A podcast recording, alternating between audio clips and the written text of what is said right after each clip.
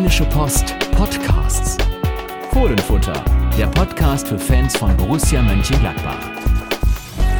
Da sind wir wieder mit dem Fohlenfutter Podcast und äh, wir schauen erstmal zurück noch auf das, was äh, die Fußballwelt bewegt hat, am meisten in den vergangenen vier Wochen die Weltmeisterschaft. Frankreich ist Weltmeister, du hast ein neues Lied gelernt und ähm, ja, wir können, glaube ich, einige Erkenntnisse aus der... Willst du mich zum Singen bringen direkt? Ja, so ein bisschen natürlich gleich. Du machst das nämlich wirklich sehr gut, das Conte-Lied. Aber äh, zum einen, glaube ich, kann man sagen, Frankreich verdient Weltmeister geworden. Die wahrscheinlich reifeste Mannschaft hat sich dann am Ende gegen die willensstarken, gegen die vielleicht spielstärksten Belgier, gegen die willensstarken Kroaten und auch noch gegen die standardstarken Engländer durchgesetzt. Aber wir haben gesehen und wir haben natürlich geschaut, was Borussia Mönchengladbach aus dieser WM lernen kann, außer schöne Lieder. Jetzt hast du eigentlich gerade eine Lehre erwähnt, die mir bis gerade noch gar nicht klar war. Du hast gesagt, die Reifen, die Franzosen waren die reifsten, aber sie waren ja die zweitjüngsten, was ja für Borussia heißt, dass Jugend nicht vor Reife schützt. Borussia ist im Schnitt gar nicht so jung. Borussia ist halt in der einen Hälfte recht alt und in der anderen ziemlich jung. Es gibt so ein Vakuum im Kader zwischen Plea und, wer ist es denn? Elvedi? also es gibt keine 94er oder 95er im Kader. Ja. Also und Borussia alt und jung, ergibt im Schnitt mittelalt, aber ja, das heißt Reife. Reife wäre nicht schlecht. Haben wir jetzt gerade gemerkt und sonst hatten wir aber auch noch andere Sachen, die Borussia lernen kann. Genau, also finde ich von den Kroaten die Willensstärke. Ähm, das ist tatsächlich was, nicht aufzugeben und auch wirklich bis zum Ende daran zu glauben, etwas bewegen zu können. Ich glaube, wenn das dritte Tor im Finale gefallen wäre, wäre es für Frankreich nochmal richtig eng geworden, hätten die Kroaten nochmal die zweite Luft bekommen, das muss man sagen. Sie waren zwar am Ende schon etwas äh, dabei, sich aufzugeben, aber ich glaube, da eine Aktion hätte das nochmal richtig ändern können. Und das ist ja genau das, was man Borussia in den letzten zwei Jahren öfter mal vorwerfen konnte, dass sie dann, wenn es drauf ankam, ganz einfach nicht so das Gefühl vermittelt hat, alles, wirklich alles dafür zu tun, etwas bewegen zu wollen. Wir erinnern uns da gerne an unsere Reise nach Hamburg, die insgesamt relativ naja, traurig am Ende war. Also nicht, weil Borussia nicht gewonnen hat, sondern weil es einfach... schon größere Kraftausdrücke es, in diesem Podcast. Genau. Und äh, das war einfach ein Auftritt, den äh, es nicht gegeben hätte, wenn eine gewisse Willensstärke da gewesen wäre. Und da glaube ich, ähm, ein schönes Lernstück, sich das ein oder andere Kroatenspiel nochmal anzuschauen und dann daraus ein paar Schlüsse zu ziehen. Auf jeden Fall, jetzt sind wir eigentlich, glaube ich, könnten wir schnell wieder in den Modus kommen, dass wir bei der eierlegenden Wollmilchsau sind, weil ja jede gute Tugend im Fußball nur einmal eine gute ist. Es kommt letztendlich auf die Mischung an und wir sind uns ja einig, dass sich an der Basis bei Borussia eigentlich nichts ändern wird. Borussia wird nicht zu Eintracht Frankfurt werden, Borussia wird auch obwohl die Kroaten ja dann doch letztendlich gegen Frankreich viel mehr Ballbesitz hatten als die Franzosen. Aber Borussia wird und will weiterhin schon eine Ballbesitzmannschaft bleiben. Also ich denke mal, in den Top 6, Top 7 der Mannschaft mit dem meisten Ballbesitz werden wir sie nach wie vor finden in der kommenden Saison, egal in welchem System, egal mit welchen Spielern. Aber es müssen eben Plan B, C, D und so weiter her und die müssen ausgereift sein. Wie könnte denn der erste Plan B aussehen?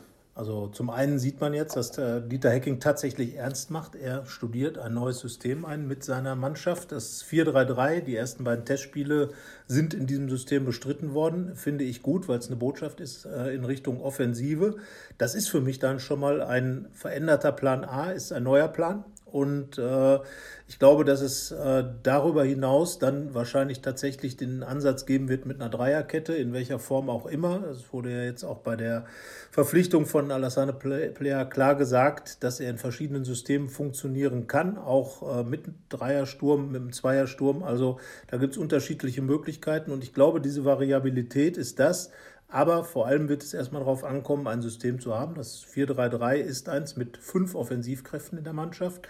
Und das wäre dann die, glaube ich, die Veränderung zur Vorsaison einfach als Zeichen, es muss nach vorne gespielt werden. Und da mit Ballbesitz, hat Dieter Hecking auch gesagt, bleibt Borussia eine Ballbesitzmannschaft, aber es muss eben dann auch das schnelle Umschalten da sein und es muss mehr Speed da sein als in der vergangenen Saison. Und man muss ja sagen, dass diese Systemvariationen ja in der Rückrunde schon recht ausgeprägt waren. Es gab das erste Dreierketten, na, man muss es fast noch Experiment nennen, gegen Frankfurt, dann lange Zeit erstmal nichts. Dann müsste es Hoffenheim gewesen sein, als dann mal wieder die Dreierkette ausgepackt wurde. Gegen Hertha gab es beim, es war ein sehr dürftiges Spiel, eines der schlimmsten der vergangenen Saison, aber ein Sieg, Da gab es dann diverse Umstellungen von Dreierkette auf 4-4-2, am Ende 4-1-4-1. Das, ja, kann man auch 4-3 rein nennen, aber das war wirklich ein 4-1-4-1, weil da richtig, also da waren wirklich sieben Offensive fast auf dem Platz. Oder sechs, ja, acht gefühlt jedenfalls. Aber das konnte Borussia eben auch. Da hat sie den Sieg dadurch dann eher erzwungen und deswegen hat es durchaus Ansätze gegeben. Das ist ein bisschen untergegangen, würde ich sagen, weil die Ansätze natürlich auch noch nicht so ausgefeilt waren, weil es ja letztendlich äh, die Ideen auch eher so zu 70 Prozent mit Leben gefüllt werden konnten, weil es so viele Verletzte gab. Aber sie waren da und man muss sagen, die Hecking knüpft da jetzt richtig an. Ich weiß gar nicht, also ich glaube, ich habe keine Vormittagseinheit gesehen, an dem er nicht am 4-3-3 gearbeitet hat bisher. Und wir gehen in die dritte Woche. Ja, und diese Konsequenz ist es dann, glaube ich, die auch ganz klar als Botschaft dann in die Mannschaft reingezogen werden muss. Äh, dass der Trainer eben auch an, an seinem Konzept gearbeitet hat, dass der Trainer sich neue Gedanken gemacht hat, dass er hm, auch sehr, sehr unzufrieden hat, das auch nochmal zum Ausdruck gebracht in den Gesprächen, die man bisher mit ihm führen konnte, äh, dass er also wirklich überhaupt nicht zufrieden war mit dem, was passiert ist und äh, für meinen Teil, äh, sage ich auch, selbstkritisch daran gegangen ist. Das zeigt eben, dass er jetzt von seinem eigentlichen Ansatz abweicht und deutlich in die Offensive geht und glaube ich auch, was die Trainingsintensität, ob nun mit oder ohne Ball, äh, auch nochmal richtig nachgezogen hat. Und wenn das dann tatsächlich auch mit Leben gefüllt wird, und äh, dann glaube ich, dass es eine Saison werden wird, auf die man sich freuen darf, zumal ja jetzt auch ähm, ein paar neue interessante Spieler dabei sind, die auch das, was das System dann anfordern würde, umsetzen können. Und darum glaube ich, ja, ähm, das nach vorne schauen ist ganz klar. Und die Frage war ja, was kann der Ballbesitzfußball heute noch erwirken? Ich glaube, dann, wenn er effektiv gespielt wird, ist er immer gut, egal wie er gespielt wird. Und wir haben bei der WM allerdings gesehen, das galt für Spanien, insbesondere natürlich für die deutsche Mannschaft, dass gegen Gegner, die sehr athletisch und laufstark sind, das sind dann oftmals Gegner, die vielleicht auch unterlegener sind auf dem Papier, das wird Borussia öfter passieren, ist wie was du schon gesagt was hast, Gutes ist. Gut, was gut ist eigentlich, ja. ja. Also sagen wir mal, eine Mannschaft, die, die Ballbesitz Fußball spielt, gehört meistens ja auch zu den spielerisch besseren Mannschaften. Genau, also ich, Fortuna Düsseldorf wird keinen erhabenen Ballbesitz Fußball zelebrieren als Aufsteiger. Da gehen wir mal fest von aus. Da habe ich fast schon den zweiten Aufsteiger vergessen. Der erste FC Nürnberg, genau. Also, ja, es ist nun mal so in der Bundesliga, dass ja selbst der FC Schalke, der Vizemeister geworden ist, keinen richtigen Ballbesitz Fußball gespielt hat gibt aber natürlich viele Vereine, denen man das jetzt vorwerfen kann, bei denen aber die Frage ist, wie jetzt gerade Schalke, die ich als Beispiel genannt habe, ob die das nicht auch mal ändern wollen. Ob das vielleicht dann auch wieder eine gegen eine Konterrevolution. Ich weiß es nicht. Es wird interessant, weil natürlich jetzt gerade so viele Bewegungen aufeinandertreffen. Es ist ähm, ja fast so eine Art Zeitenwende im Fußball, weil naja, schon die letzten, ja, wie viele Jahre sind es jetzt eigentlich ja fast zehn, so vom spanischen Tiki-Taka, sehr von Pep Guardiola natürlich geprägt wurden und, und Konsorten. Ne? Dann gab es so als Gegenpol den Klopp-Fußball, den äh, Heavy-Metal-Fußball, wie immer genannt wurde. Und jetzt weiß man gerade im Sommer 2018 nicht so richtig, wo es hingeht. Was für Borussia, was wir jetzt ja eigentlich gerade gesagt haben, heißt, äh, ja, es kann in alle Richtungen ein bisschen gehen. Also ich finde, dass es, dass es ein äh, Element ist, dass es wieder ein bisschen basisorientierter wird, dass man wieder Spiele hat, die äh, wie jetzt beispielsweise klassische Mittelstürmer, also alle ähm, Halbfinalisten bei der WM hatten einen klassischen Mittelstürmer, ob das Lukaku war, ob das Kane war, ähm, ob das Mandzukic war oder Kramaric bei den, bei den Kroaten, aber auch äh, bei dem ähm, bei den äh, na, Franzosen, der Giroud. Ja. Also es war äh, in jeder Mannschaft war ein so, ein so ein Typ dabei und es wurde auch mit ihm gespielt, sehr unterschiedliche Art und Weise. Giroud eher jemand, der nach hinten mitgearbeitet hat. Äh, Lukaku, der wirklich in den Kontern richtig gut auch Wege freigelaufen hat und frei gestemmt hat, fast schon mit seiner Figur. Der war ja, ja einer wirklich ein unglaublicher Klotz, der ein Kerl. Ein und auch Harry Kane, der, der, wirklich überall auf dem Feld äh, die Bälle geholt hat, aber dann auch im Strafraum aktiv war. Und ich glaube, das entscheidende Wort ist Strafraum. Das ist ja das, was bei Borussia so ein bisschen in den letzten Jahren das Problem war, ähm, äh, dass lange Jahre das Tiki-Taka immer rein kombiniert und dann eben fehlte jetzt in, in den letzten zwei Saisons wirklich so der Zugriff im Strafraum, weil auch niemand da war, der diesen richtig besetzten konnte. Und das ist jetzt eben der Auftrag, den eigentlich dann Alassane Plea mitbringt, äh, wieder das Spiel mehr nach vorne zu verlagern, in den Strafraum rein, mehr in Tornähe. Und ich glaube, es ist kein Geheimnis, äh, dass man im Strafraum immer noch die meisten Tore erzielt, oder? Das ist auf jeden Fall so. Eigentlich, Weitschüsse lohnen sich nur, wenn man es unfassbar gut kann oder viel Glück hat. Oder es natürlich 20 Mal pro Spiel macht, was dann heißt, dass öfter mal einer durchrutscht. Aber man sollte nicht 20, Spiel, 20 Angriffe im Spiel per Weitschuss abschließen. Jetzt haben wir tatsächlich 10 Minuten über Erkenntnisse geredet, aber das Wort Abwehr ist eigentlich nicht einmal gefallen. Das ist auch interessant, oder? Weil ich habe mir mal überlegt, hm, wann war Borussia denn am erfolgreichsten? Also wir hatten drei Top-4-Platzierungen, also nicht wir, sondern die Welt an sich, so eine, die bei uns jetzt hier auf dem Papier stehen. Und in allen hatte Borussia ein, eine Tordifferenz, die besser als plus 17 war. Zweimal gab es extrem wenige Gegentore unter Favre. Einmal das Schubert-Jahr, da waren es, ich es waren 67 zu 50. Man kann natürlich so oft treffen, dass es auch egal ist, dass man 50 Gegentore bekommt. Aber eigentlich können wir uns ja einig sein, dass na, also eher mal wieder so Richtung 35 bei den Gegentoren gehen, so nach zwei um die 50 Gegentore, ne drei sogar, Spielzeiten auch mal wieder angesagt wäre. Also im Grundsatz, sagen wir, der Freund des Offensivfußballs sagt natürlich eher äh, lieber 75 geschossene Tore und 50 kassierte.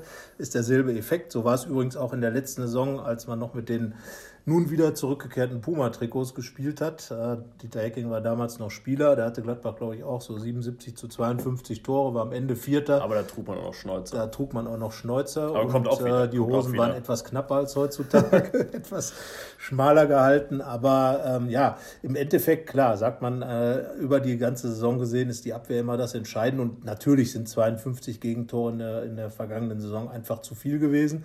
Gut, jetzt ist Janik Westergaard weg. Ähm, es wird also eine neue Abwehrreihe geben auf, sagen wir mal, zwei Positionen. Nico Elvedi wird reinrücken, unserer Meinung nach. Dann kommt Michael Lang aus Basel dazu, ein erfahrener Mann zwei Schweizer, äh, Nico Elvedi, der kommende Mann, möglicherweise auch in der Schweizer Innenverteidigung. Ginter ist ja auch fast Schweizer geografisch. Genau, geografisch wohnt er quasi nur quasi an der Grenze, äh, beziehungsweise er hoff, wohnt hoffentlich jetzt in, in, der Nähe von Mönchengladbach. Jetzt wohnt er auch an der Grenze, ja, aber an der anderen. An der anderen.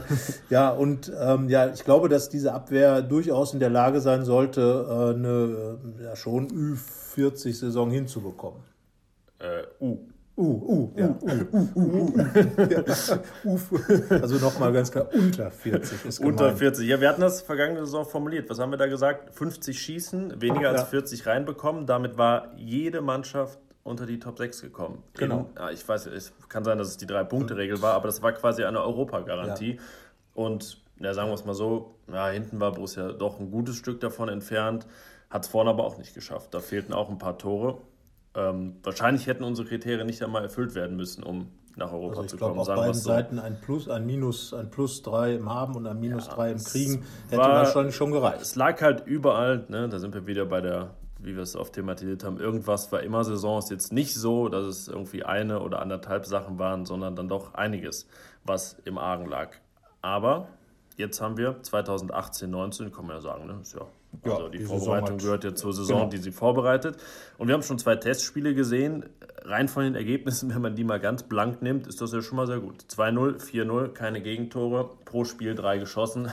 Das, Borussia das durchzieht, gut. Das wäre ein, gut, ein guter ja. Wert.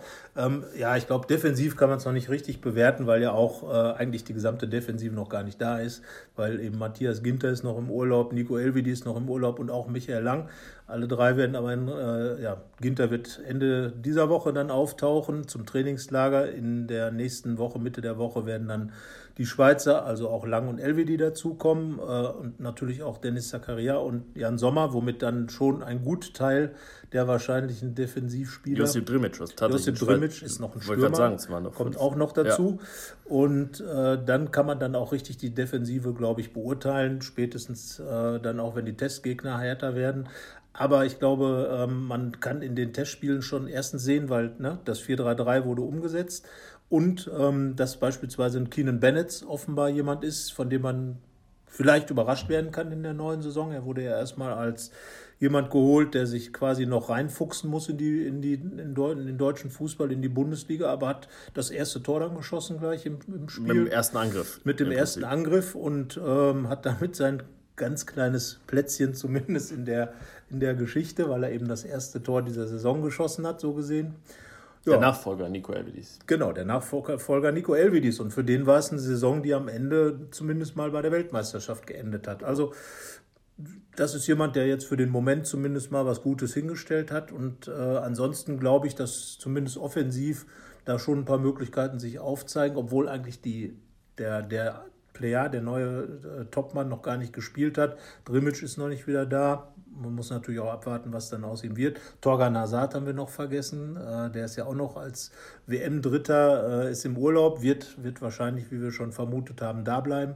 Und da kommt natürlich noch, sagen wir mal, die. Wo bleiben? Im Urlaub. Äh, bei, ja, Im Urlaub erstens, bis, bis, der Urlaub vorbei ist. Und dann wird er wohl doch Borusse bleiben. Wir haben ja oft gesagt, dass er möglicherweise ein Kandidat ist, verkauft zu werden. Ja, aber, aber, glauben wir, dass das erst wieder. Also, wir müssen jetzt nochmal rekapitulieren. Letzte Woche haben wir ja dafür plädiert. So war es doch, oder? Mhm. Ne? Mhm, mhm, mhm. ja, ne? er nimmt einen, einen großen Schluck, einen, einen Hazard-Schluck. Wir haben dafür plädiert, dann haben wir auch tatsächlich nachgefragt, wir haben nachgefragt. Am Sonntag bei der Pressekonferenz, als Alassane Player vorgestellt wurde, da haben Dieter Hecking und Max Eberl klar gesagt, ne, wir wollen ihn nicht abgeben, aber ich glaube, den Deckel drauf machen sollten wir natürlich nicht, denn wir wissen alle nicht, was passiert, was da kommt. Und das Adjektiv, um das es geht, ist natürlich eins mit U und zwar unmoralisch.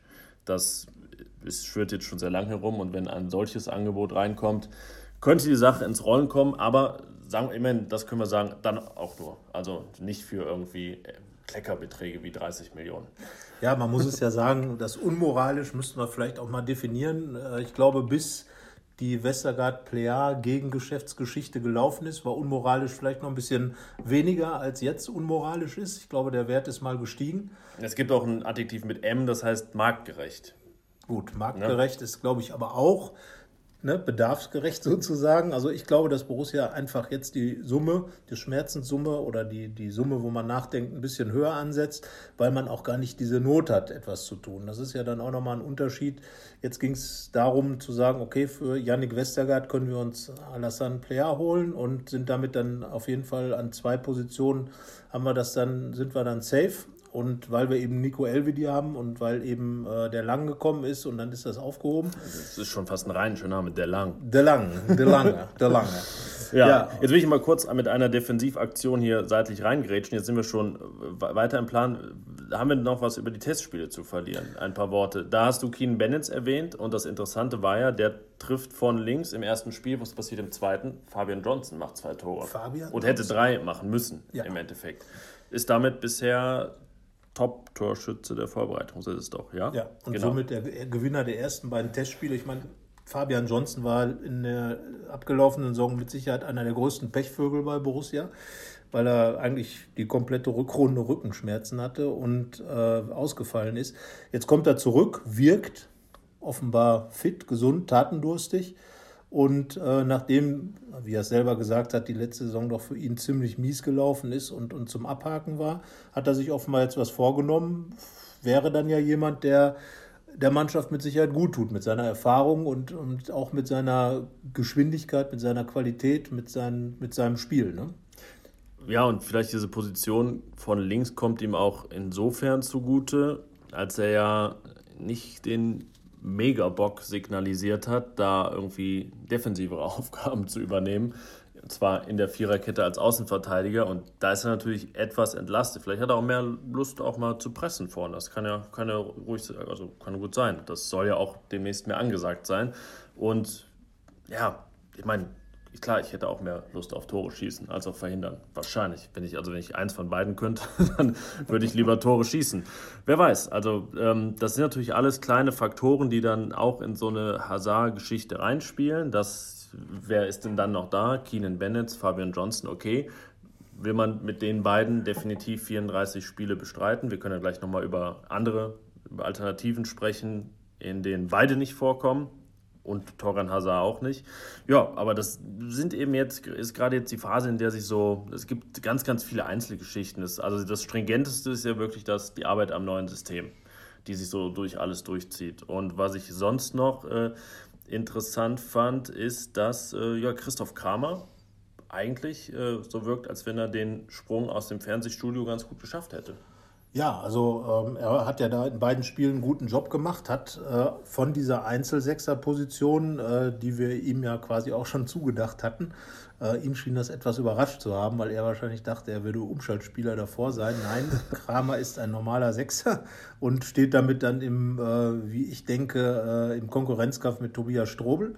Aber er hat jetzt natürlich in und den mit Denis Zakaria. Ich finde, wer auch. solche Beine hat, ist, der, also, ne, der gehört dahin. Kraken müssen Staubsaugen. Genau, aber äh, ne, man hat jetzt Pogba natürlich auch als Krake gesehen, die dann nicht nur Staub saugt, sondern auch die Tore machen kann. Also der kann beides, aber ich glaube, Kramer. Ist jetzt ein billiger ähm, Versuch, wieder auf Kanté zu kommen. Das, das machen wir, das Lied werden wir zum Schluss noch hören.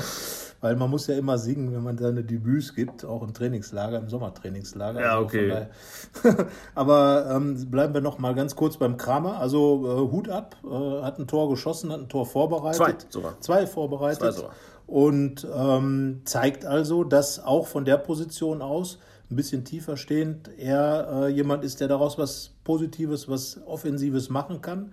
Und ich glaube, selbst gegen unterklassige Gegner ist es wichtig, ganz einfach äh, da seine Zeichen zu setzen, seine Duftmarken zu setzen. Und das hat sicherlich auch mit dem gehobenen Konkurrenzkampf zu tun, den auch ein Christoph Kramer spüren wird. Ich wollte gerade sagen, das ist ein Faktor, auf den ich mich am meisten freue in den kommenden Wochen und Monaten. Einfach mal Spieler, die ja Potenzial haben, so richtig aufeinander loszulassen. Also Denis Zakaria, Christoph Kramer, Tobi Strobel, das mal richtig ausfeiten zu lassen. Jetzt nicht im Faustkampf, aber im Training und aufgrund ihrer Leistung, die sie zeigen. Und dann spielt halt der, der am besten in Form ist, der am besten das umsetzt, was der Trainer sagt. Äh, wer hat es denn gesagt? Iber, Iber, Hima Traoré hat es im Interview gesagt. Ja. Es spielen nur einmal die, die auch die Vorgaben des Trainers am besten umsetzen. Das war ja, würde ich jetzt mal sagen, wollen jetzt nicht nachtreten, vielleicht auch ein äh, Vincenzo Grifo-Problem, dass Dieter Hecking ne, Vorgaben gemacht hat und der aber sicherlich ähm, ja, das, nicht, das nicht zu 100 Prozent ja. und dann eher der Freigeist sein wollte, die natürlich auch wichtig sind, aber letztendlich ist es schon wichtig, gerade dann auch was die Defensive angeht, sich an die Vorgaben zu halten. Und da freue ich mich wirklich drauf, dass da viele Duelle geben wird, viele Jung-Alt-Duelle auch. Dann können wir über hinten links reden. Andreas ja. Paulsen gegen Oskar Wendt. Ich würde sagen, Andreas Paulsen braucht noch seine Weile. Das waren jetzt weil eher unauffällige Auftritte, aber der Junge ist 18 Jahre alt. Und ja, man kann nur hoffen, dass er Oskar Wendt auch in den Hintern tritt, dass er, das, dass er das hinbekommt. Und das haben wir auf vielen Positionen, die Konstellation. Und ich glaube, das ist genau das, was dann quasi auch ein Neuzugang ist, über den Max Eberl ja auch öfter schon gesprochen hat, eben die Gesundheit vieler Spieler, dass einfach der Kader, so es dann jetzt so bleibt, aktuell zumindest weitgehend zur Verfügung steht und äh, daraus sich natürlich dann auch eine gewisse Qualität ergibt und äh, dann eben auch die Möglichkeiten da sind. Also was, worauf ich mich besonders freue, ist so diese, diese Doppel-Acht, äh, die Besetzung der Doppel-Acht, die man sich wunderbar vorstellen kann mit, mit Kisons, mit Neuhaus, mit, mit äh, Zakaria, aber auch äh, oder, oder auch natürlich mit Benesch, der die ganze vergangene Oder mit Saison Lars Stindl. Und mit Lars Stindl, wenn er dann mal soweit ist, äh, aus, seiner, aus seiner Verletzung herauskommt. Ähm, und da, da, da ergibt sich ja schon so einfach so diese Mischung, die man daraus machen kann. Wirklich richtig viel kreativer Geist, den man dann auch nach vorne tragen kann. Also da, das finde ich, wird eine der, der ganz spannenden äh, Geschichten der, der nächsten Saison sein, eben zu schauen, wie diese Doppelacht dann besetzt wird und, und welche Kreativität, aber natürlich auch, wie diese ganze Geschichte dann in der äh, Rückwärtsbewegung abläuft. Einfach, ob dann auch die nötige Stabilität da ist. Es wäre schade, wenn es am Ende daran scheitert, zu sagen, wir setzen wirklich fünf offensive Spieler in Ballbesitz im Spiel nach vorne auf dem Platz. Aber wir müssen das leider wieder aufhören, weil eben in der Defensivbewegung diese fünf offensiven Spieler, das ist ja genau das, nicht richtig mit nach hinten arbeiten, wenn es darauf ankommt. Und das wird natürlich auch der Auftrag sein, dass ich, wenn ich ein offensiveres System spiele mit wirklich fünf Spielern, die offensiv ausgerichtet sind, bedeutet das im Umkehrschluss, dass aber auch jeder der fünf da vorne dann auch entsprechend und ganz konkret mit nach hinten arbeiten muss. Und das wäre im Prinzip das Plädoyer auch an die Mannschaft, einfach alles dafür zu tun, dass man ein schönes offensives System auch weiter beibehalten kann, weil man dann auch wirklich ganz souverän und auch ganz äh, äh, permanent vernünftig nach hinten arbeitet. Auch eine Erkenntnis oder eine Lehre aus dem Abschneiden der deutschen Mannschaft ist ja eben diese Rückwärtsbewegung, die ja, ja. besonders gegen Mexiko und auch dann in den anderen Spielen nicht vorhanden war, weil da nicht alle bereit waren, sich voll mit reinzuhängen. Toni Kroos beispielsweise. Also ja, es ist die Mischung, auf die es ankommt und dann der Trainer tritt keinen Konkurrenzkampf, aber es ist ja schon so ein bisschen High Noon Hacking, kann man sagen, oder? In der kommenden Saison. Also sein Vertrag läuft aus. Er hat jetzt noch deutlicher als im April im Interview bei uns gesagt, dass er sich nicht nur dran messen lassen will, wenn alle fit sind, dann soll es laufen, sondern im Endeffekt hat er gesagt, ja, ich bin mir sicher, ich kriege das zum Laufen, dann werde ich auch noch weiter Trainer bleiben bei Borussia, weil, wenn man es weiter spinnt, sein Vertrag dann bestimmt verlängert wird. Und wenn er halt nicht abliefert, dann ist er auch das kann man so offen sagen, wahrscheinlich im Sommer 2019 nicht mehr Trainer von Borussia Mönchengladbach. Und das ist jetzt aber nicht so von uns gemutmaßt, das ist ihm auch ganz, ganz klar. Und deswegen, ja, ja High Noon Hacking. Ja, vor allen Dingen letzten Endes entscheidet ja das Leistungsprinzip. So, und ich glaube, dass Dieter Hacking ist, glaube ich, in jeder Beziehung Pragmatiker. Er sagt sich halt, äh, ja, was nützt mir ein Vertrag von über fünf Jahren, außer dass er vielleicht eine höhere Abfindung einbringt. Wenn kein Erfolg da ist, bin ich halt weg. So, das ist das Trainerleben und er weiß auch, wenn Erfolg da ist, dann gibt es eigentlich keinen objektiven Grund, den Vertrag nicht weiter zu verlängern. Und dann ist aber auch gleichzeitig was aufgebaut, auf dem man er dann auch weiterhin eine Zukunft aufbauen kann. Ich finde, dass er jetzt einen interessanten Job hat, Borussia Mönchengladbach ein bisschen neu zu erfinden, äh, eine neue, eine Borussia für die Zukunft schon mal aufzustellen, weil ähm, das, was jetzt gemacht wird, wird ja unabhängig vom Trainer fortgeführt werden. Das kann man, glaube ich, ja. auf jeden Fall sagen. Das ist jetzt der Weg, den Borussia gehen will. Das ist eine Reaktion auf das, was in den letzten beiden Saisons nicht funktioniert hat. Das ist die Reaktion auf die Erkenntnis, dass das, was in den vielen Jahren vorher richtig gut funktioniert hat, nicht mehr so durchschlagskräftig gewesen ist. Und das ist eine Reaktion darauf, eben zu sagen, wir wollen wieder attraktiven Fußball spielen. Und dafür steht ja dieses mehr oder weniger niederländische System auch für einen gewissen Hurra-Fußball, der natürlich auch mit der kontrollierten Offens äh, Defensive oder Offensive, wie auch immer, äh, einhergehen muss. Aber ich glaube, dass, dass Dieter Hecking sich ganz einfach auch so ein bisschen trotzig hingestellt hat und gesagt hat, wisst ihr was, ich zeige es euch jetzt einfach mal. So wie früher in der Schule, wenn man einen Lehrer hatte, mit dem man nicht so klar kam, dann hat man gesagt, da mache ich jetzt besonders viel und gucke einfach mal, äh, dass ich ein paar Noten hinstelle, wo er nicht dran vorbeikommt. Naja gut, also es kann ja eigentlich nur befruchtend sein für Borussia, weil ähm, ich denke mal, so ein bisschen Trotz sollte auch mal im Spiel sein. Das kann sehr, sehr leistungsfördernd sein. Und es könnte, wenn wir es mal so strukturell sehen, dann rein sportlich und spielerisch die finale Emanzipation von Lucien Favre sein. Ähm, ich denke, was die Struktur des Vereins und auch die Nachwuchsarbeit und die Arbeit mit Perspektivspielern angeht, ist das ja eher der E-Ball als der Favre-Weg. Das ist ja eigentlich noch jetzt mal verstärkt worden, noch mal verfeinert worden und ein bisschen reagiert auf die neuen Umstände auf den Märkten und ähm, ein bisschen internationaler auch noch aufgestellt. Und jetzt geht es halt spielerisch darum, ja, einfach mal wieder einen Trainer zu haben, der wirklich doch auch eine eigene Handschrift entwickelt. Also, dass das dann, ja, ich meine, alles, was wir jetzt bisher gesagt haben, wäre dann ja Hacking-Fußball, wenn es klappt. Ja, also ich glaube, er, er hat ja auch sonst immer so dieses System gespielt mit einem ganz klaren Mittelstürmer. Unterschiedliche Ausprägungen auch, mit, mit einem spielstarken äh, Kevin de Bruyne zum Beispiel in, in äh, Wolfsburg, aber auch in seinen anderen Mannschaften hat er schon eine gewisse Struktur drin gehabt, meistens 4-2-3-1 gespielt. Jetzt dann eben wegzugehen vom Doppel-Sechs, Sechser zum Beispiel, ist schon ein großer Schritt finde ich aber super. Ähm, generell würde das, glaube ich, dem Fußball gut tun, wieder mehr Offensivspieler auf dem Platz zu haben, was natürlich auch zu einer größeren Dichte noch vorne vor dem Tor des Gegners führt, aber wo man dann auch die Möglichkeit hat, mehr möglicherweise Positionen zu besetzen, die den Gegner treffen können. Dafür ist ja jetzt auch wieder die Dreierkette etablierter, die ja bei vielen eine Fünferkette ist. Das zeigt ja schon mal, wie variabel das ist. Je nachdem, wie ich das auslege, ne, sind zwei, also ist meine Abwehrreihe zwei Spieler äh, größer oder kleiner. Ist jetzt nicht so, ah, dann ist ja irgendwie ein Außenverteidiger der Viererkette offensiver und der andere defensiver, sondern es ist halt drei oder fünf, je nachdem, wie ich es gerade, ab welche Ausprägung ich Lust habe und was der Gegner mir erlaubt und was ich dem Gegner erlauben will. Also von daher, ja, können wir sicherlich uns auf einiges freuen. Jetzt ist wirklich, äh, ist der Name schon gefallen? Ich zeige jetzt gerade auf dem Papier auf ihn. Nein, oder? Nein, wir lustigerweise noch nicht. Und das, aber das ist ja genau die Veränderung, glaube ich, die es bei Borussia Mönchengladbach auch Dass gibt. wir 29 Minuten über Borussia reden, über, über die neue Offensive. Saison und noch nicht über Raphael gesprochen haben. Richtig, weil das muss noch nicht mal schlecht sein in meinen Augen, weil Raphael ist natürlich da. Raphael ist auch, wie man so schön sagt, heiß wie Frittenfett. Der, äh, der hat richtig was vor in dieser Saison. Der fühlt sich gut. Der hatte jetzt auch zwei Jahre, in denen er immer mal wieder angeschlagen war, mehr oder weniger schwere Verletzungen hatte. Ständig rein, raus, gefehlt, nicht gefehlt, wieder reinkommen. Das hat dann gedauert. Und so war irgendwie immer ein unrunder Rhythmus drin, wenn überhaupt ein Rhythmus da war. Bei einem wie Raphael merkt man das sofort. Und natürlich spiegelte sich das auch im Gladbacher Spiel wieder, weil ein gesunder Raphael macht einfach die Mannschaft besser, spielerisch. Und ein unrunder Raphael macht das Spiel dann auch unrund. Das kann man, glaube ich, sagen. Und bei Lars Stindl kam es dann in der vergangenen Saison auch noch dazu. Am Ende hat er ganz gefehlt, dann hat er seine Probleme gehabt, vielleicht auch die Luft fehlte. Auf jeden Fall die beiden großen Spielmacher der, äh, der Mannschaft waren dann irgendwie ein bisschen ausgenockt. Und Raphael kann man sich jetzt natürlich schon wirklich gut vorstellen, auch entweder als entweder oder auch mit Player. Und das ist die neue Ausrichtung zu sagen, vielleicht wird Raphael dadurch entlastet, dass jetzt jemand anders da ist, der auch so ein bisschen diesen Druck, Tore machen zu müssen, die Mannschaft mitreißen zu müssen, mit Toren, mit Spiel nach vorne. Und das kann vielleicht dazu führen, dass Raphael wieder befreiter aufspielen kann.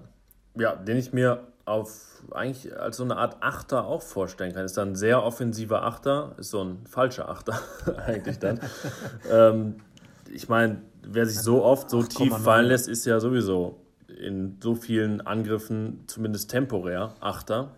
Und das gilt auf jeden Fall für ihn, dass er also mal Hinterplayer ist, dass er aber auch an seiner Seite spielen kann. Also das gar nicht Player, dass man sagt, äh, okay, Raphael spielt jetzt im Zentrum, da muss Player, weil er es ja auch kann, auch mal auf die Seite, sondern dass Raphael vielleicht mal von links nach innen zieht, dass er von rechts kommt und dann auch mal, ich meine, ne, mit so einem Fuß kann man sicherlich auch ganz gut flanken, wie ja. Raphael hat.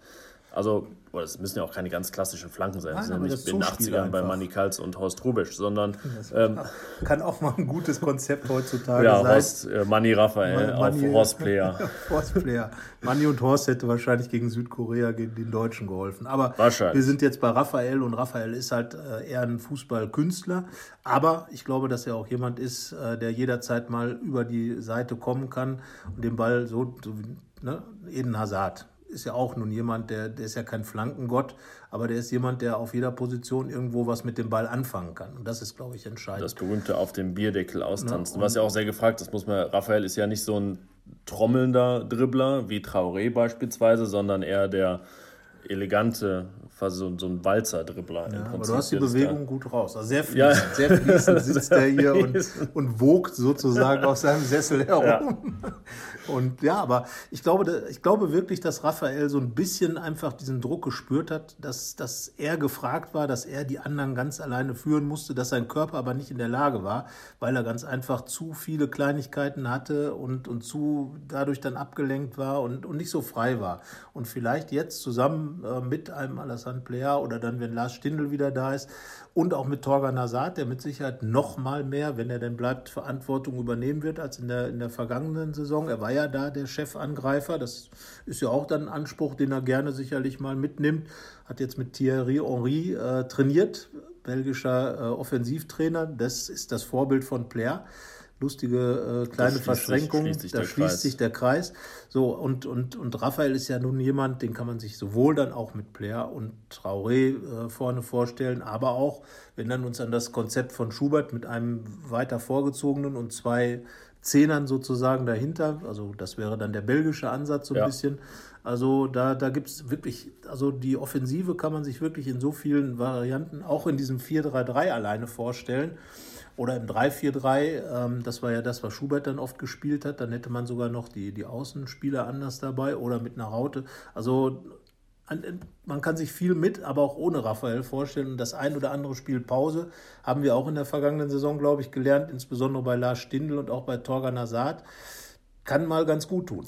Die wird es eben geben. Oder gerade mal in der englischen Woche wird es jetzt nicht so viele geben, aber zumindest ja, oh, was, gibt es in der Hinrunde, gibt es mal zwei in der Bundesliga, eine, eine und dann gibt es Pokal, ja. im besten Fall gibt es Pokal. Noch, da kann man es halt mal machen, so wie das Raphael, der hat dann in Hoffenheim beispielsweise nicht gespielt und es hat dem Ganzen auch keinen Abbruch getan in der letzten Hinrunde. Also so Möglichkeiten gibt es da mal. Das heißt ja nicht, dass da wild rumrotiert wird, das heißt nur, dass vielleicht ein Lars Stindl und äh, ein Toran Hazard wenigstens mal pro Runde zwei Spiele sich ausruhen können. Genau in dem Moment, in dem sie vielleicht spüren, boah, ich gehe auf dem Zahnfleisch. Was ja legitim ist, was, was mal passieren kann. Und ähm, diese Möglichkeiten auszunutzen, das, das wird auf jeden Fall wichtig sein. Also können wir sagen, Borussia oder vielmehr Dieter Hecking legt jetzt eher nicht so ein Konzeptalbum auf, ist eher so Bravo jetzt, ne? So die das Beste aus den Charts auf einer CD. Ja, aber ich glaube, das ist auch ein Ansatz. Also, Hatte ich ähm, zumindest früher alle, jetzt, jetzt nicht mehr. Jetzt mag ich lieber Konzeptalben, aber ich meine, ne, wurde gut verkauft damals. Aber auch das ist ja, irgendwo ist es ja auch ein Konzept, äh, weil ich glaube, dass einfach heutzutage dieses, dieses festlegen, so wie es bei Lucien Favre zum Beispiel war oder auch da in dieser Hochphase des Tiki-Taka, das Festlegen auf, auf einen ganz klaren Ansatz, auf ein ganz klares System vielleicht gar nicht mehr so, so schlagkräftig ist, weil viele Mannschaften einfach in der Reaktion so stark geworden sind. Man hat es auch wirklich bei der äh, Weltmeisterschaft gesehen, wenn man dann an beispielsweise Südkorea denkt, die doch nicht nur von den Deutschen, sondern auch von den anderen schwer zu knacken waren. Oder Mexiko, die, die wirklich vielen Probleme bereitet haben. Mannschaften, die einfach laufstark sind, die athletisch sind und das ist fast jeder heutzutage und da gibt es immer weniger Lücken und da muss man dann einfach, glaube ich, sagen, ich kann 4-3-3 spielen, aber es gibt eben Situationen, wo ich dann umtausche und wo ich vielleicht auch sage, jetzt sitzt mal ein Alassane Player, weil ich dann doch wieder ein bisschen mehr Tiki-Taka spielen muss. Und ich liege zurück, ich liege vorne, so Konstellationen gibt es natürlich. Ja. Ich spiele zu Hause, ich spiele auswärts, ich spiele gegen eine überlegendere Mannschaft, gegen eine mir eigentlich unterlegene Mannschaft. Also ich glaube einfach, wichtig ist einfach diese Botschaft, dass man wirklich den Gedanken an das Spiel nach vorn spürt. Das wäre dann auch eine Handschrift in meinen Augen. Offensiven Fußball. Dieses 4-3-3 ist das klassische Gladbach-System. So hat früher der frühe Hennes Weißweiler spielen lassen in, äh, mit der Fohlenelf, ähm, hat dann später noch ein bisschen die Abwehr reingebaut, äh, dann kamen die Meisterschaften, aber das war ganz klarer äh, Fohlenansatz und, und auch mit Umschaltspiel und so weiter. Da sind einfach Dinge, ähm, ich glaube, so ein ganz starres System, man sieht das an den Engländern, die haben immer ihr 4-4-2, Wingless Wonder und was weiß ich nicht alles gehabt, aufgelöst. Dreierkette, Fünfer Mittelfeld oder Fünferkette, Dreier Mittel, was weiß ich. Ähm, neuer Ansatz und plötzlich kommt England bis in ein Halbfinale.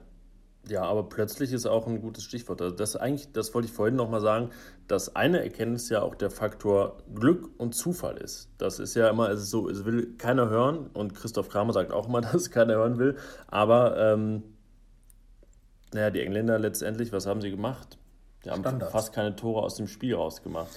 Ja. Haben Standardtore geschossen. Harry Kane hat letztendlich auch seine meisten Tore vom Elfmeterpunkt oder gegen Panama oder beides gemacht ja, das ist auch so ein Ding, ne? wie viele Kleinigkeiten dann dem Fußball eine bestimmte Richtung geben. Ich meine, äh, wo fangen wir an? Maulwürfe gegen Schalke. Ja, gut, bei Borussia, ja, oder bei der, der Schulter von Mats Hummels. Und wenn der reingeht, dann gurkt Deutschland sich doch ins Achtelfinale. Ja, oder scheint dann gegen Brasilien aus. Man weiß es nicht. Dann ist zumindest schon mal nicht dieses Vorrunden aus. Und das ist nun mal im Fußball auch ähm, eminent wichtig. Das war auch in den Testspielen so. Es ist nicht so, dass die Gegner gar keine Chancen hatten. Lübeck hatte sogar einen Pfostenschuss. Ja. Also wenn der reingeht, dann ne, sitzen wir beide hier am Dienstagabend auch nicht und sagen, es gab 2 zu 0 Spiele. Also es ist schon immer ein schmaler Grad und natürlich ist das Schöne, wir können jetzt hier ganz viele Minuten und jede Woche drüber reden, aber letztendlich werden dann doch noch so viele Dinge passieren, bei denen es ganz legitim war, dass wir sie nicht auf dem Schirm hatten. Aber ja, sie werden uns überraschen. Und das, aber das ist ja letzten Endes, muss man auch das sagen. Ich meine, die Weltmeisterschaft lässt sich auch da wunderbar als Beispiel heranziehen. Brasilien hätte normalerweise bei einer normalen Ausnutzung der Chancen, bei der Qualität des Sturms, den Brasilien hat, äh, der Angreifer, die Brasilien hat, gegen Belgien gewinnen müssen. So. Ja. Verliert aber das Spiel, bekommt einen Elfmeter nicht, weil der Schiedsrichter möglicherweise ein, Quadratmillimeterchen an der anderen Stelle steht, was weiß ich. Und das sind einfach so diese, diese Kleinigkeiten. Oder wie du gesagt hast, Mats Hummels kriegt den Ball an die Stirn und nicht auf die, äh, auf die Schulter. Deutschland geht durch, befreit sich dann vielleicht aus diesem ganzen Gewurstel, was dann da gewesen ist. Man weiß es halt nicht. Oder die Schweizer. Ähm, ich wollte gerade sagen, was ne? man wie blöd, Entschuldigung, liebe Schweizer, waren eigentlich die Schweizer. Also ja, das war ja die Chance, mal was ganz Großes zu erreichen. Und wer weiß, wie schnell die wiederkommt. Also wirklich, das spielst du gegen Schweden im Achtelfinale und hast im Prinzip keine Torchance. Hättest dann gegen England gespielt, wer weiß, was dann gegangen wäre mit dem Schwung des gewonnenen Schwedenspiels. Und naja, vielleicht hätte, Schweden, äh, hätte die Schweiz im Finale gegen Frankreich stehen können. Es war nicht utopisch bei diesem Turnier, aber letztendlich waren sie dann doch weit davon entfernt, weil sie das Entscheidende eben nicht geschafft haben. Dann sind wir wieder am Anfang. Sie sind auch so gut wie gar nicht in den Strafraum gekommen. und hatten eben keine Chancen. Obwohl sie ganz viele Mittelstürmer dabei hatten, also Seferovic, Drimic ja. und äh, einige andere. Ja, das, aber es ist tatsächlich das, der Faktor Glück war, glaube ich, im Fußball immer schon ein wirklich großer Faktor, den man nicht unterschätzen darf. Aber man muss natürlich auch einiges dafür tun, dass das Glück in die richtige Richtung läuft. Alle, das, Gefühl, genau, alle bepöbeln die Franzosen dafür, dass sie ein, äh, dass Kroatien ein, ein Eigentor schießt und sie, äh, das kein Freistoß war und sie dann noch einen strittigen Handelfmeter bekommen. Aber ich kenne eine Mannschaft, die ist aufgrund strittiger Elfmeter zweimal Weltmeister geworden. Ja, abgesehen davon. Und man bekommt nur Elfmeter, wenn man im Strafraum ist. Das darf man nicht vergessen. Und wenn man Aktionen hat, die im Strafraum stattfinden. So, das heißt also, das ist dann ja auch erzwungenes Glück fast schon, weil äh, ich sag mal so, du hast eben über Fernschüsse gesprochen. Solche Fernschüsse können auch einfach, das war jetzt auch im Finale zu sehen, Pogba schießt einfach, äh, Mbappé auch, die Bälle sind drin, zack ohne groß weiteren Kommentar, ohne groß, ganz unlustig, bumm, Tor, fertig. Das Finale war entschieden. Vorher dann einfach den Ball in den Strafraum, Situationen äh, hervorrufen oder auch mal mit dem Fernschuss. Der Torwart lässt den Ball prallen, es passieren irgendwelche komischen Dinge, der fliegt irgendwo an die Hand, was weiß ich. Wenn du den Ball in den Strafraum bekommst, bist du in der Lage, Gefahr zu erzeugen. Punkt. Ob das jetzt auch mit dem Einwurf passiert, Andreas Paulsen ist ein sehr, sehr guter Einwerfer, ob das mit, auch mal mit Freistößen permanent immer nur in den Strafraum rein, das haben die Engländer gezeigt. Du kannst Mannschaften mit einfachsten Dingen verwirren. Und das muss man sich einfach als Borussia auch, die, die ja wirklich in der äh, ersten Hälfte der vergangenen Saison eine super Freistoß äh, hatte von 40 Prozent Standardtoren, dann auch total zurückgegangen an diesen Dingen arbeiten, muss man ganz klar sagen. Ich hoffe, dass nach jedem Training, ähm, wir können ja leider nicht jede Einheit gucken, dass da eine Standardeinheit dabei ist, dass sich die Herrschaften die Bälle hinlegen und aus 20 Metern. Das wiederum habe ich noch nicht gesehen, seitdem es jetzt wieder losgeht und entsprechend sahen auch die Standards aus in den ersten Testspielen. Das muss man auch sagen, da war wirklich bei Standards fast nichts dabei. Aber klar, da fehlen auch noch ein paar Kandidaten, nur das wird sicherlich noch auf der Agenda stehen, vielleicht auch schon ab kommenden Montag am Tegernsee. Richtig, Trainingslager. Da hat man natürlich richtig viel Zeit. Da ist man voll fokussiert, wie man so schön sagt. Also sollte man sein. Auf den Fußball, auf den Job. Kein, man geht abends nicht nach Hause, sondern man ist im Hotel, man ist unter sich, man äh, ja und hat vor allem Zeit zu trainieren, zu trainieren, zu trainieren und genau diese Dinge dann zu tun. Vielleicht nach dem Training sich einfach noch mal ein paar Bälleken hinlegen Fernschüsse üben, Standards üben, wurde im äh, vergangenen Sommer auch viel gemacht, war dann effektvoll, muss man ganz einfach sagen. Und äh, ja, das wäre dann ein Programmpunkt sicherlich. Und es wird sicherlich weiter am System gefeilt. Und ja, wir werden beide dabei sein, äh, werden uns das ganz genau anschauen am Tegernsee. Ich bin, bin sehr gespannt. Äh, wie auch da, ob Dieter Hecking dann das weiterzieht. Dann kommen während der Woche die Schweizer dazu, dann ist die Mannschaft weitgehend komplett. Und äh, ich glaube, dann geht es dann so richtig los. Ab Mitte des Trainingslagers, dann ist das Spiel gegen Augsburg am, an dem ja, Donnerstag. Bin mal gespannt, meinst du, die, die am Mittwoch kommen, spielen dann am Sonntag gegen Ingolstadt schon? Das glaube ich nicht, aber Vielleicht zumindest. Nicht, ne? Ja, vielleicht, vielleicht, kriegen sie mal ein paar Minuten zumindest. Also am Tegernsee findet die große Zusammenführung im genau. Prinzip statt. Dann sind alle da, außer Togan Hazard. Das hat sich sogar gereimt. Ja. Und äh, bei dem, ja, du hast es angesprochen, ist ja die Frage sowieso, ob er überhaupt noch mal kommt. Man weiß nicht. Das Thema irgendwann, ja, wird es Fahrt aufnehmen oder nicht. Ich tendiere. Also ich bin mir sicher, dass das Thema noch Fahrt aufnehmen wird. Was dann der Ausgang ist, da bin ich mir nicht sicher. Aber es wäre verwunderlich, wenn das Gar nicht mehr aufkommen würde. Also Weil ja auch Eden vielleicht zu Real Madrid geht und was ist dann mit Torgan Wille dann zu Atletico, was weiß ich, oder zumindest nach Valencia, damit beide in einem Land spielen und sich dann in der Mitte immer treffen können. Also es gibt ja doch immer sehr viele Faktoren. Einer davon ist natürlich auch der des Geldes. Ja. Und wenn da ganz, ganz viel kommt, kann da auch ganz, ganz viel passieren, ja. nehme ich an. Wir gucken mal, aber es wird am, vor dem Trainingslager, dürfen wir nicht vergessen, gibt es noch die Spielpremiere von Alassane Player beim äh, H-Hotels Cup in Bochum. Gehen wir zumindest von aus. Gehen wir von aus. Wäre verwunderlich, wenn es nicht so ist. Ähm, bin ich echt gespannt drauf auf den Kerl. Ähm, fand ich, hat einen guten Eindruck gemacht bei der Pressekonferenz, ein, äh, bei seinem Einstand. Aufgeweckten Eindruck. Ähm, scheint auch wirklich richtig zufrieden und sich ganz bewusst für Borussia Mönchengladbach entschieden zu haben. Das spricht dafür, dass er hier was vorhat, dass er wirklich sich hier entwickeln will. Und da bin ich wirklich mal gespannt. Er hat natürlich auch Druck größte, der teuerste Einkauf. Ähm, Ja, also alle man, erwarten Tore. Er hat noch einen zweiten Vornamen, der heißt Rekordeinkauf. Das, also, Ja. ne, ich, ich merke es ja selbst, wenn ich den Namen schreibe, schreibe ich ihn selten ohne das Wort Rekordeinkauf davor. das hat er halt jetzt Also- das Etikett. Dann äh, darf man natürlich nicht davon ausgehen, dass man sofort 20 Tore sieht, aber er ist schon gekommen, um Tore zu schießen und macht auch den Eindruck, dass er hier wirklich mit, mit dem Ansatz gekommen ist, in der Bundesliga ein bisschen was zu rocken. Kann man sich darauf freuen. Wir sind im Trainingslager, wie gesagt, dabei, werden dann auch äh, täglich podcasten und euch da dann klar sagen, also der nächste Podcast wird dann ja stattfinden äh, am, Am Montag. am Montag werdet ihr ihn hören. beginnt ja. es. Trainingslager-Podcast und ähm, ja, das wird dann quasi eine, sagen wir, eine Kurzfassung sein, aber intensiv. Wir haben dann immer viel zu erzählen und ähm, ja, wir schauen mal, was die Borussen am Tegernsee dann am Ende so treiben, aber ich glaube, das wird eine interessante und intensive Woche werden vor allem. Auf jeden Fall. Da gehe ich fest von aus. Und ja, ich freue mich auf meine Premiere. Jetzt habe ich nicht gesungen und vielleicht komme ich auch noch drum rum. Ja, vielleicht oh, am Tegernsee. Mal schauen. Mal gucken, wir gucken mal, was, das, was die Zeit so bringt. Sie heilt ja alle Wunden und so weiter. Nein, Ja. nein, nein, wieso Spielverderber? Das Telefon soll ja auch nicht zerstört werden. Ist ja auch meins. Genau. Also, wir äh, melden uns wieder vom Tegernsee. Äh, für den heutigen Tag sagen wir auf Wiedersehen und ähm, ja, schauen wir mal. Schauen wir mal und tschüss. Tschüss. Keine Lust, auf die nächste Episode zu warten? Frische Themen gibt es rund um die Uhr auf rp-online.de.